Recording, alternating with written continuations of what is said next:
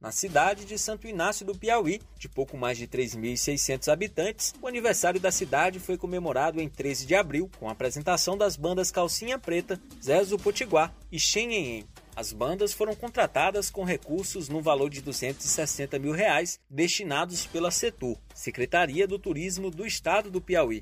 Festas em comemoração a aniversários de emancipação dos municípios são comuns, mas essas comemorações podem ser utilizadas com finalidades políticas. No banner de divulgação do aniversário de Santo Inácio do Piauí, os nomes do deputado federal Flávio Nogueira e do deputado estadual Flávio Nogueira Júnior foram expostos como patrocinadores do evento. A estampa dos nomes dos parlamentares como patrocinadores causou estranheza. 2022 é um ano eleitoral e os deputados são candidatos à reeleição. Surge a dúvida: é permitido a exposição dos nomes de pré-candidatos ou parlamentares como patrocinadores de evento público? O advogado eleitoral Tadeu Matos explica que não.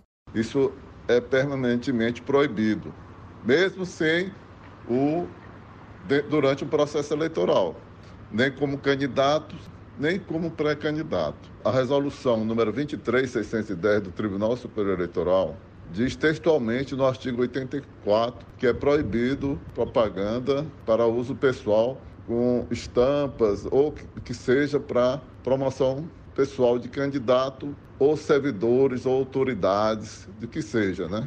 Então, o candidato que fez esse tipo de propaganda está correndo risco de ter uma representação e essa representação pode até gerar futuramente como perda de, de mandato ou de candidatura. É, essa própria resolução, esse dispositivo, o artigo 84, ele coaduna com o artigo 37, parágrafo 1 da Constituição Federal, que não permite esse tipo de propaganda ou mesmo patrocínio de candidato em evento realizado com verba pública. Esse, esse é o posicionamento da lei e da própria Constituição Federal, como também das, é, da Resolução 23.610 do Tribunal Superior Eleitoral.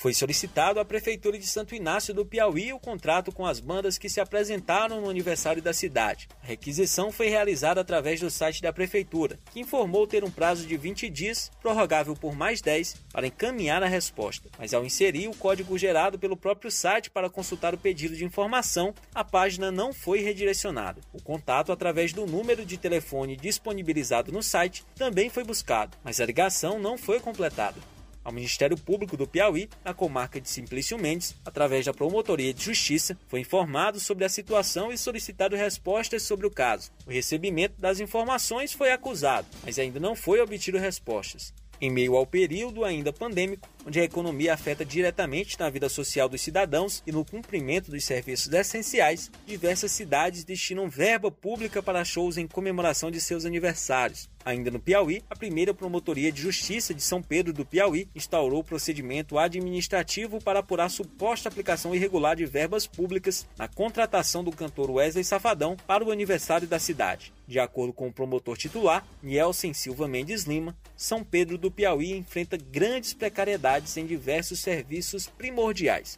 Em outras cidades, shows realizados com verba pública foram suspensos. O caso mais recente aconteceu no município de Vitória do Mearim, no Maranhão, de apenas 32 mil habitantes. O Tribunal de Justiça do Maranhão havia autorizado a realização de um show do cantor Wesley Safadão no último dia 24 de abril, mas o presidente do Superior Tribunal de Justiça, ministro Humberto Martins, suspendeu os efeitos da decisão por considerar caracterizada a lesão à ordem e à economia pública.